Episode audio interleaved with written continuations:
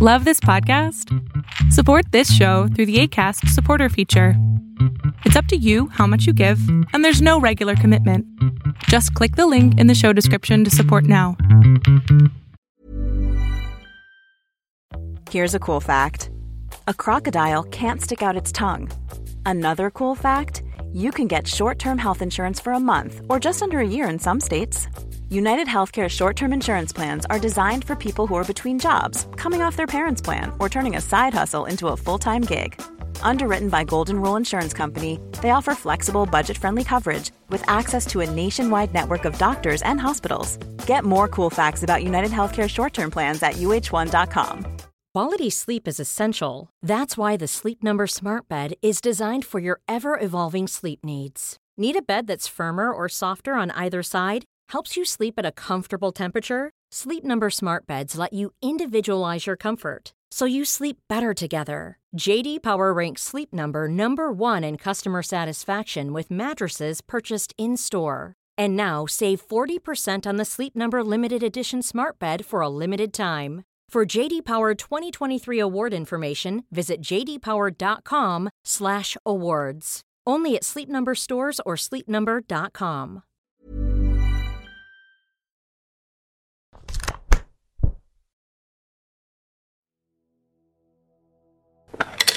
Mis salamandras, hablemos de una serie que me recomendaron muchísimo, me dijeron por favor mírala y eh, apenas veo el primer capítulo y diablos, ¿no? Es, se llama Euforia la serie, es a partir de HBO Max. Eh, y tiene varias cosas muy interesantes, muy, muy interesantes psicológicamente hablando. Creo que es una exageración, una pequeña exageración a lo que es eh, la adolescencia al día de hoy, pero tiene varias críticas sociales que son interesantes.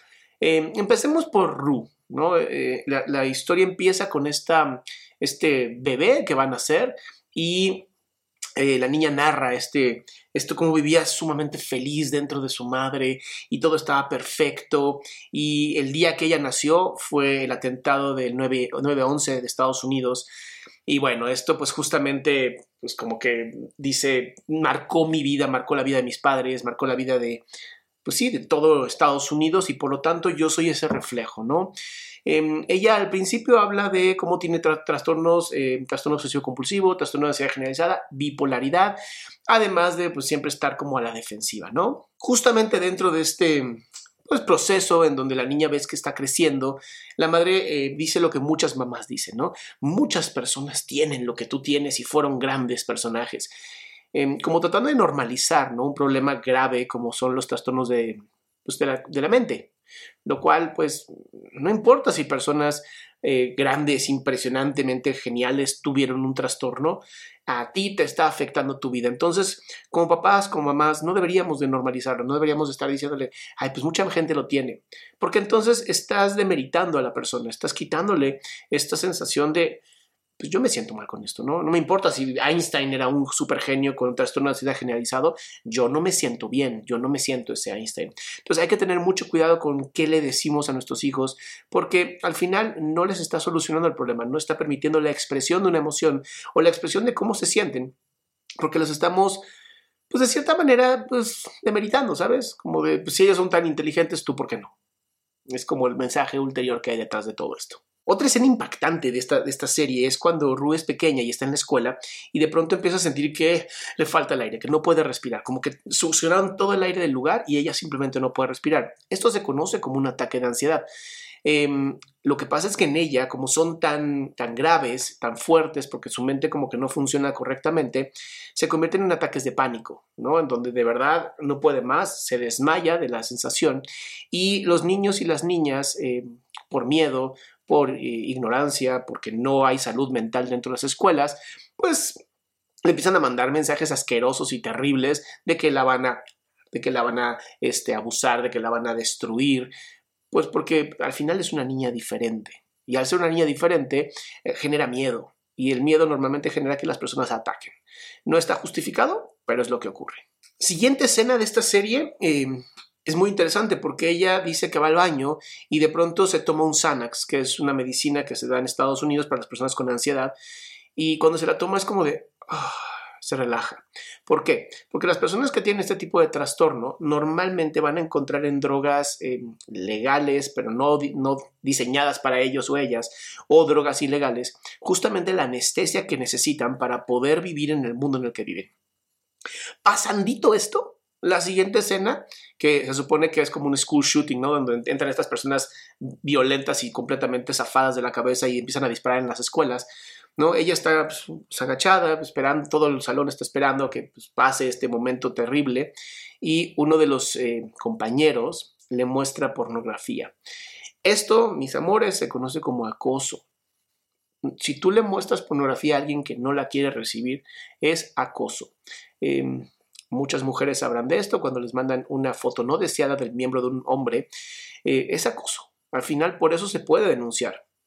Y lo, desgraciado es que esto pasa muy seguido, porque hay cierto tipo de exhibicionismo y bullerismo en, estas personas, que vuelvo a repetirlo, eh, en la adolescencia, si no hay una buena educación emocional, pues va a pasar muy seguido porque es algo que los violenta a ellos, no están diseñados para estar, o, su mente no está capacitada para estar viendo pornografía, y de pronto pues, la quieren como compartir, la quieren empujar a otras personas para, violentarlas como ellos o ellas se sintieron violentados. Entonces, esta escena es sumamente importante porque te va marcando cómo ella, a pesar de estar siempre violentada, eh, sexualizada, ella no lo busca en la primera, en la primera eh, vamos a decirlo, episodio, ¿no?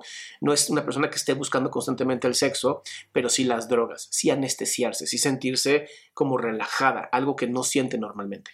En la siguiente escena, a mí me, sorprende muchísimo que ves a Fresco, que es este chico que es el que vende las drogas en una gasolinería, y eh, ella entra a esta gasolinería para comprar nuevas drogas.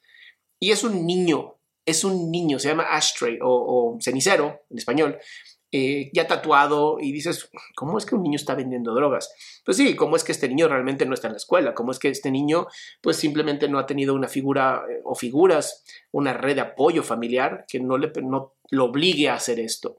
Y para muchas personas es como, bueno, pues es que entonces la sociedad, sí, es que justamente esta serie está diseñada para demostrarnos cómo está echada a perder la sociedad. No nos vayamos muy lejos. Mi país, México, es un lugar donde los niños y las niñas terminan siendo halcones, terminan siendo personas que van revisando si viene o no la policía para los narcotraficantes, porque los narcos les pagan muchísimo más de lo que ellos podrían llegar a soñar en su existencia. Y por desgracia, para muchas personas, convertirse en un narcotraficante o un delincuente es un sueño hoy, porque ya no hay eh, esta sensación de superhéroes, ya no tenemos valores tan grandes y tan importantes. Y entonces de pronto la vida fácil, el dinero rápido y el, y el, ahora sí que el tener todo muy fácil y muy rápido, pues va a hacer que digas, pues si me van a pagar tanto voy a poder conseguir lo que yo quiero y terminamos con nuestra capacidad de espera. Al no tener capacidad de espera, no podemos ser personas tolerantes, no podemos ser personas pacientes y por lo tanto el éxito no va a llegar. Si consideramos el éxito como el dinero, posiblemente sí, pero normalmente eso no es éxito. Yo no conozco una sola persona que teniendo tanto tan rápido, una de dos, o no lo tire a la basura, no se termine matando, o simplemente no haya tanta ansiedad que se destruya al final. ¿Por qué? Porque no estamos diseñados para tener todo eh, en ese momento. Como bebés sí, porque tenemos familiares que se encargan, o mamá que se encarga.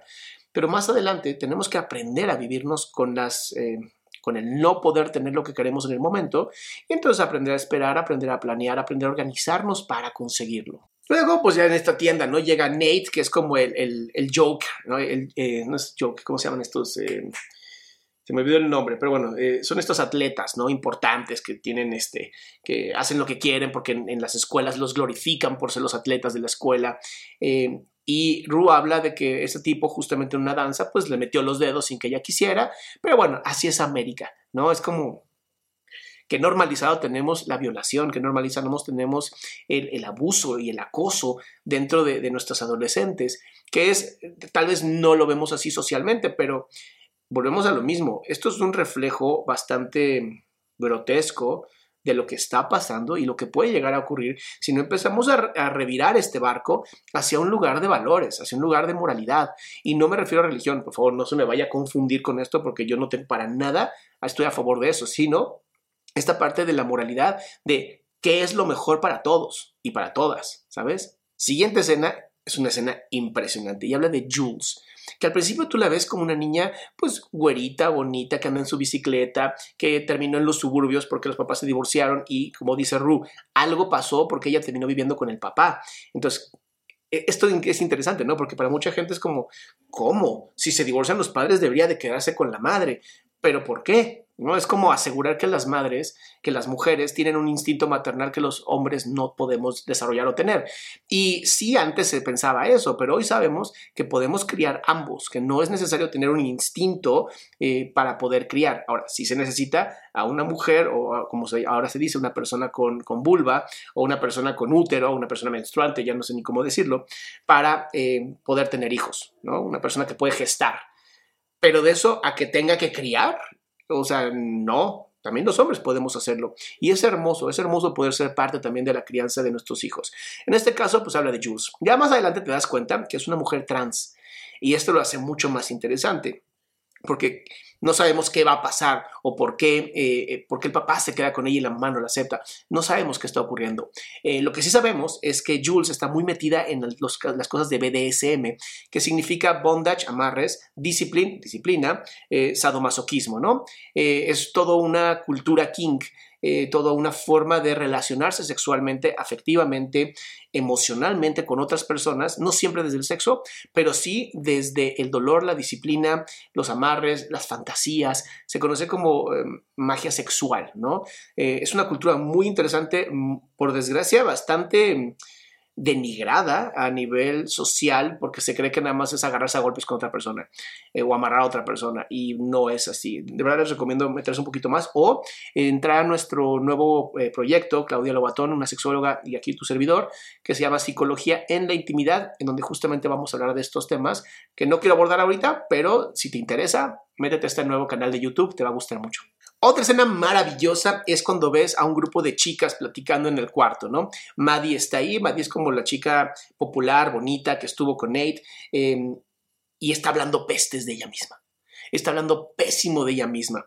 Y entonces empieza a ver cómo esta interacción entre ellas y donde dice, claro, es que Nate siempre me hablaba mal de mi cuerpo y, siempre me decía, es, el famoso gaslighting, es el famoso, las técnicas de los narcisistas, en donde atacan constantemente el cuerpo de su pareja para mantenerla denigrada, para mantenerla siempre sometida, como si fuera una mascota. Y de esa manera evitar que la persona pueda tener eh, una buena autoimagen, al no tener una buena autoimagen, que es la base de tu autoestima, obviamente te van a terminar dominando. Entonces, si Nate hace esto, es una gran también muestra de cómo para muchas personas sus parejas siempre les están denigrando ante sus capacidades mentales, emocionales, físicas, para mantenerlas abajo, para mantenerlas en una relación de poder, una relación que termina por destruir a la persona y entonces no, la, no puede dejar a su pareja porque simplemente no tiene la energía para hacerlo.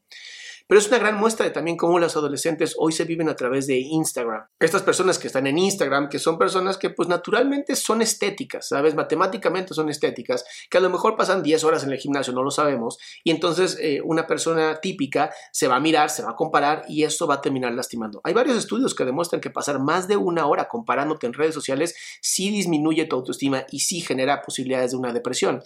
Entonces, esto que estás viendo en esta serie, pues te está mostrando, ¿no? Justamente cómo Em, así son las chicas eh, en su gran mayoría, siempre criticando sus cuerpos, nunca son perfectas porque nunca se van a parecer a esas otras que están en redes sociales. Y también tenemos que entender algo, antes no te podías comparar con, millones de personas, hoy te puedes comparar con millones de personas. Antes era, era tu gente, era la gente que vivía en tu pueblo, tu escuela, hoy es el mundo entero. Entonces, compararse con el mundo entero siempre va a terminar por lastimarte. En la siguiente escena, la mamá, eh, Ruth llega tarde, la mamá se pone súper mal y se pone a gritarle, se pone a amenazarla y Ruth simplemente le cierra la puerta en la cara, ¿no? Eh, normalmente la adolescencia es un, lugar muy difícil para los padres y las madres porque eh, los niños y las niñas van a terminar retando la autoridad, necesitan hacerlo para poder separarse de la familia primaria y empezar a crear una nueva familia. Si tú como padre o madre solamente estás amenazando vacíamente, no funciona. No funciona porque ya te tienen leído ya te tienen manipulado, ya saben cómo vas a accionar. Imagínate, son personitas que desde que nacieron te están observando, eres un modelo de rol, ya saben qué te gusta, ya saben qué no te gusta, ya saben cómo manipularte. Entonces, cuando estamos viendo esta escena, Estamos viendo cómo la mamá tiene ser autoridad de su hija y cómo literal ha perdido todo el control de ella. Justamente después de esto, eh, la mamá le dice, pues ahora mismo te haces una prueba de drogas, ¿no? Porque le había mandado a, una rehabilitación de drogas totalmente cristiana, totalmente de religión. Eh, normalmente los centros de adicciones tienen un 7% de éxito. Esto es a nivel mundial. Entonces, Normalmente son muchos, muchos, muchos procesos de desintoxicación hasta que una persona logra salir de esta enfermedad y controlarla, porque al final nunca se termina de salir de una enfermedad como esta. Entonces, pues le hace la prueba de, drogas y Ru habla de cómo ha encontrado miles de formas para quitarse la droga de la, orina. Te soy muy honesto, ninguna funciona. Ninguna funciona. Por más que se tomen agua, se tomen esos líquidos que venden, eh, les están mintiendo. Entonces, es mucho más sencillo o ser honesto y decir, sí, sí me estoy metiendo drogas, o no meterte las drogas. No hay más. En las pruebas de drogas es casi imposible, eh, si no es que es imposible, eh, eh, pues sí, invalidarlas. pero ¿qué hace Ru? Hace lo que cualquier persona súper manipuladora y bastante inteligente haría, que es conseguir la orina de otra persona que no se meta drogas, en este caso la amiga Lexi. Eh, una amiga que además la madre se ve claramente alcohólica, o sea, claramente una mujer que está buscando mantenerse joven, que se está buscando siempre comparar con sus hijas y eh, como este modo como de sigo siendo cool aunque soy la mamá, eh, que no es crítica, pero es interesante cómo la, está, cómo la, la, la muestran, cómo la encuadran a esta mamá. Em, esto que pasa, ¿no? Donde Lexi, eh, digo, Ru le dice a la mamá, por favor, dame privacidad para poder hacer pipí, es de los peores errores que puede haber en los papás. Es, tengo que ver cómo haces pipí. No, pues no puedo, pues qué lástima, aquí tengo que estar contigo. O, literal, desnúdate, veo que no tienes nada, veo que no te... Ahora sí, ve al baño y haz lo que quieras. Pero sí es importante que si vas a ponerte a ser este policía de tus hijos para evitar que se estén drogando, eh, tiene que ser de una manera eh, difícil y es fuerte, eh, sobre todo si quieres que realmente salgan de esto. ¿Por qué? Porque aquí lo único que te muestra es eh, esta, estos como altibajos que tienen los papás, que, están, que son como patadas de ahogado, están buscando de cierta manera recobrar el poder, el control sobre sus hijos, cuando desde el inicio no se tuvo. Entonces, hacerlo de esa manera, pues solamente termina siendo este juego entre te empujo y me empujas y no funciona para nada. Aquí me encantaría hacer una pequeña aclaración y es que las personas con la enfermedad de adicciones no son malas personas. La enfermedad funciona de esta manera. La enfermedad hace que se comporte de una manera bastante nociva, bastante manipulativa, bastante engañosa. Pero de verdad, please, no son malas personas. Dejemos satanizar esta enfermedad. Era solamente un pequeño paréntesis que te quería hacer. Hay una escena en donde Jules va a conocer a un hombre que conoció por internet Em, para que este hombre pues la domine, ¿no? Le, se trabaja este BDSM juntos. Y es una escena que a mí me preocupa mucho y que entiendo que pues bueno, para los gringos es como eh, pues, la policía nos puede proteger. Pero diablos, una persona menor de, menor de edad que además se va a meter a moteles eh, donde va a haber alcohol, que además es una persona trans, ¿no? Es, híjole, es sumamente peligroso. Y también habla de cómo no hay conciencia. En este motel... Bueno, esa escena viene mucho después, pero bueno, me gusta mucho cómo el, tipo le empieza a hablar sobre las diferencias que había en su época, ¿no? El tipo se ve que ya es un hombre casado, con hijos, y le dice, ustedes los jóvenes la tienen muy fácil porque están rompiendo todas las reglas. Y es muy interesante, porque si esta generación que tenemos ahora a mí se me hace una generación maravillosa donde de verdad están poniendo a prueba absolutamente todo, están negando y preguntando absolutamente todo, lo cual es maravilloso, porque hace, uno, que se fortalezca la ciencia, dos, que se fortalezca la evidencia y la búsqueda de la verdad, y tres, que dejemos de quedarnos callados. Ya no se vale estar quedados callados con cosas que posiblemente sí son bastante nocivas y antes no decíamos. Entonces, ahí sí es un hurra por, por esta generación. Y bueno, es, la siguiente escena es eh, una, esta chica, ¿cómo se llama esta chica? Eh, se me fue el nombre de esta chica, Casey, no. Sí, Casey, que es eh, una chica que dice, hoy los nudes son la moneda de cambio. ¿De qué, ¿De qué fuerte lo que te está diciendo? ¿No? Ya, ya no sirve el amor, ya no sirven las palabras bonitas, ya no sirven los apapachos. Quieres que un chico te quiera, tienes que mandar una foto desnuda. Impresionante, ¿no? Justo esta escena en donde eh, Nate está con todos los amigos y está mostrando su hombría y su machismo y como él sin camisa es un gran hombre, empieza a mostrarle a, eh, eh, McKay, que es el novio ahora de Casey, lo es un horrible. Y no, no, lo digo yo, lo dice la serie, lo golfa que es Casey, lo mala mujer que es, lo prostituta, porque le mandó fotos y le dejó grabarla. Que yo no sé si le dejó grabarla, ahí sí, no sé. Pero bueno, em, y empieza a mostrárselos, ¿no? Eh, esto es algo terrible, la parte del sexting, por eso es tan importante saber con quién estás. Hoy en mi país por lo menos tenemos una ley olimpia en donde si tú no diste autorización de mostrar tus fotografías es un delito. El problema es que sí creo que cada vez que tú mandes un nude una foto desnuda a cualquier persona, tienes que entender que mínimo tres personas la van a mirar. O sea, por más que confíes en tu pareja, por más que te quiera, piensa que la van a ver tres personas. ¿Estás segura o seguro que lo quieres hacer? Piensa siempre en eso. Em, yo sigo sin entender para qué lo hacemos, ¿no? La pornografía es completamente gratuita en Internet, hay fotos de miles de personas en, en todas partes. Entonces, ¿sabes? Siento que es esta moneda de cambio que simplemente no vale nada y terminas pagando mucho más de lo que es, pero es mi opinión 100% personal. Eh, y he visto mucho más dolor y daño eh, al hacerlo y el arrepentimiento que hay que la ganancia. Justo en la escena de este Nate con McKay, donde le está diciendo que nada más agarre a, su, esa chica y la más la use y la, la aviente, eh, por desgracia es uno de los pensamientos más comunes que hay en la adolescencia y más comunes en esto donde no hay responsabilidad afectiva. no me refiero a todos los hombres, pero sí en la gran mayoría a la mujer se le ve como un objeto y es por la terrible educación que tenemos a través de la pornografía, en vez de una educación sexual sana y una, educación emocional que deberíamos tener en la escuela y sobre todo los papás, entender cómo deberíamos hablarle a nuestros hijos sobre el sexo y el trato de otras personas, sobre todo vinculándonos, ¿no? Em, de ahí, em, McKay tiene la escena con Casey donde empiezan a tocarse, a besarse, eh, él la, toca en, la parte de la vulva y siente que está muy mojada y le dice, ¿siempre estás tan mojada? Y él le dice, sí, ¿te molesta? ¿No? Como sintiéndose muy avergonzada por su cuerpo, por su forma de excitarse, que no tendría por qué avergonzarse, ¿sabes? Es como si un hombre nos, eh, sintiéramos avergonzados por, por nuestra erección.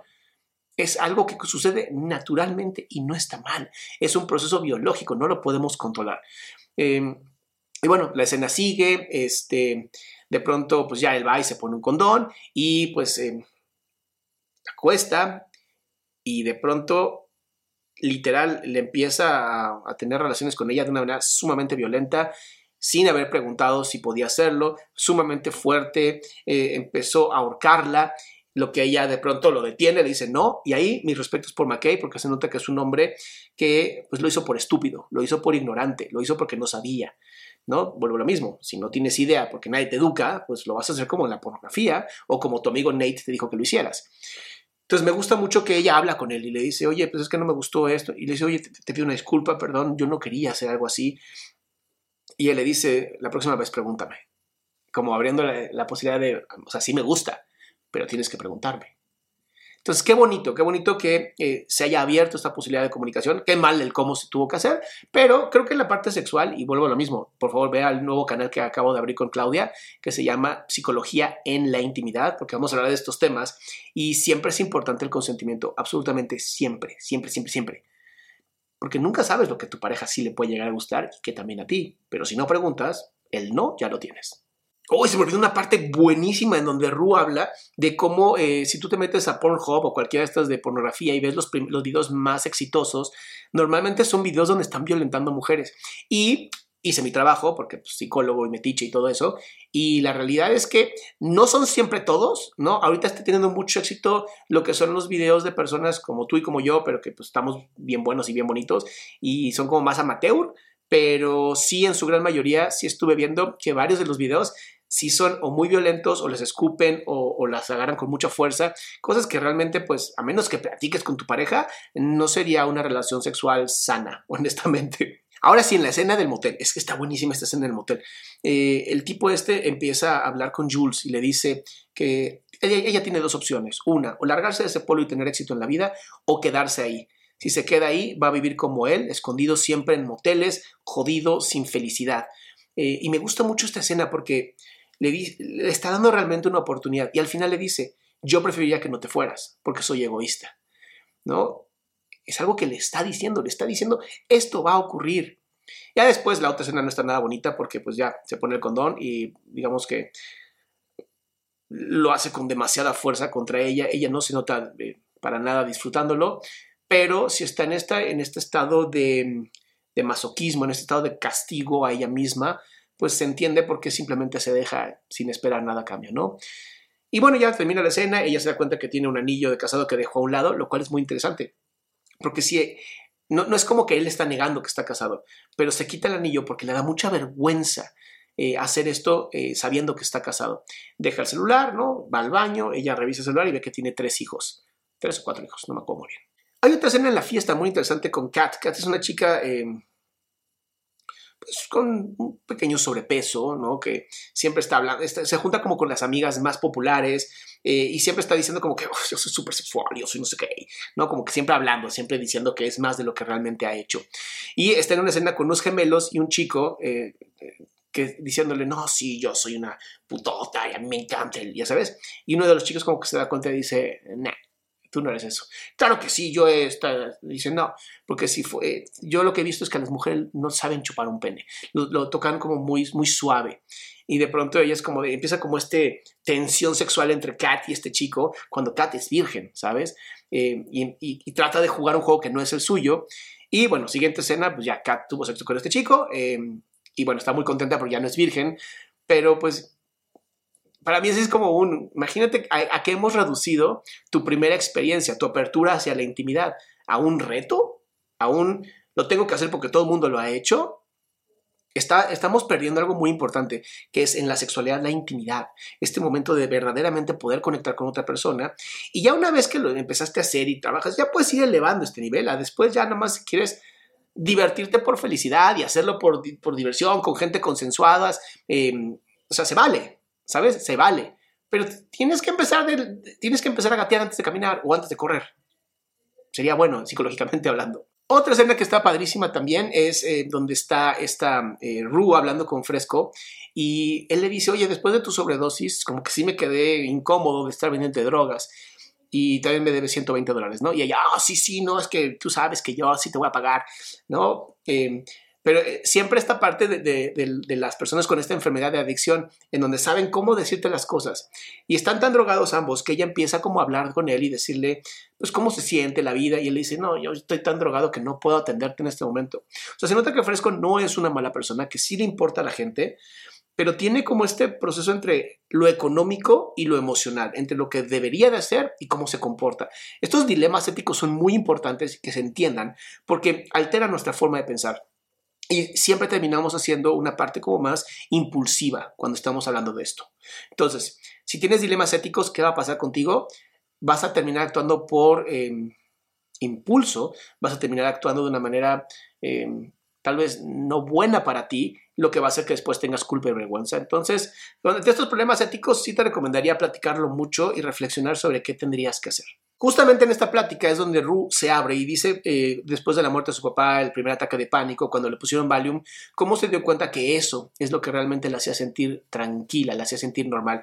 Esto es muy interesante, sobre todo en las adicciones. Las personas que se drogan no lo hacen porque ah, solamente quieren vivir felices y en high. No, la persona que se droga lo hace porque necesita la droga para poder sentirse como tú y como yo, normal, en, sin ansiedad todo el tiempo. Y a veces no se entiende porque pues no lo vivimos y al no vivir no sabemos lo que es estar drogado para poder sentirte como alguien normal. Entonces empieza a abrirse de todo esto, dice cómo después de la muerte del papá empezó con los ataques de pánico y que dice que la verdad es que si sabe que se puede llegar a morir por una sobredosis, pero al menos se moriría normal. Y es muy fuerte lo que te está diciendo. Te está diciendo, prefiero morirme sintiéndome bien, aunque sea por una sobredosis, que vivir la vida como la estoy viviendo es intenso lo que, lo que maneja en esta serie, pero es que sí es real. En, cuando yo trabajaba con, bueno, ahora ya casi no estoy trabajando con adicciones, pero cuando lo hacía muy seguido, era algo muy común. Preferir morirse en una sobredosis, pero sintiéndose normales, a vivir con ansiedad todo el tiempo. Y ya, de las últimas escenas interesantes es, eh, eh, no acuerdo qué chica es, Lexi, creo que Lexi es la que se, bueno, la exnovia de Nate empieza a tener relaciones sexuales con un chico en la alberca frente a Nate para darle celos a Nate y Nate se pone, en vez de hacer algo y decir, bueno, pues ya no es mi novia, no, se pone a tomar violentamente. Y de pronto encuentra a Jules en su casa, Jules, la chica transexual. Y de pronto violento contra ella, no, eres la típica Barbie, se pone súper encabronado, se pone a chupar muchísimo más y la empieza a violentar y acosar. De pronto algo en Jules sale, agarra un cuchillo, se lo pone frente y dice, ahora sí te va a tocar durísimo, ¿sabes? Y es algo buenísimo que ocurre dentro de esta escena. La escena del cuchillo es una escena muy interesante porque justamente ves como Jules es una chica sumamente sumisa y eh, cuando está atacando a Nate y decide cortarse ella para demostrar lo que podría hacerle al otro, habla de su parte masoquista, habla de su parte de sumisión, pero ser sumiso no significa ser débil. Ser sumiso es tener todo el control, saber lo que te puedes hacer y lo que te puedes lastimar sin terminar por destruirte, ¿sabes? Eh, no tiene nada que ver con autolesiones. Que tengan mucho cuidado con esto, porque las personas que se autolesionan son personas que están anestesiando el dolor emocional a través del dolor físico. En el caso de Jules, ella lo hace para sentir más, porque el dolor le genera endorfinas y las endorfinas hacen que sienta mucho placer. Es un tema más de masoquismo, no de la enfermedad que no sé por qué se puso alguna vez. Eh, que era estas personas que todo el tiempo quieren dolor porque se sienten castigadas, eso no existe, eso no existe. Hay un masoquismo emocional, sí, pero no dentro del BDSM. Dentro del BDSM sí existe esta parte donde el trabajo es justamente el de em, sentir el placer, sentir este placer a través del dolor. Y ya por último de esta serie que está de verdad muy buena y la voy a seguir analizando, pues te das cuenta que eh, eh, el papá de Nate es el hombre que está buscando a las chicas transexuales. Oigan, si les gustó, no se olviden de suscribirse, no se olviden de comentar y pues espero que les esté gustando estos, eh, que análisis psicológicos de las series. Hoy Euforia y vamos a seguir viéndola, les voy a dar y seguir dando información. Cuídense mucho y nos vemos pronto.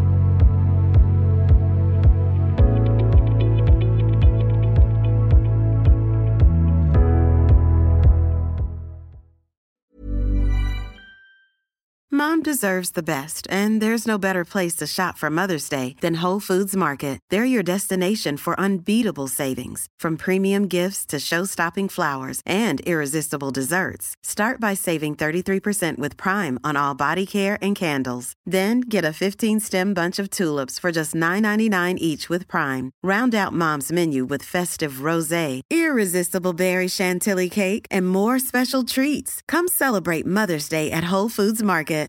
Imagine the softest sheets you've ever felt. Now imagine them getting even softer over time. That's what you'll feel with Bowl and Branch's organic cotton sheets. In a recent customer survey, 96% replied that Bowl and Branch sheets get softer with every wash. Start getting your best night's sleep in these sheets that get softer and softer for years to come. Try their sheets with a 30-night guarantee. Plus, get 15% off your first order at bowlandbranch.com. Code BUTTERY. Exclusions apply. See site for details.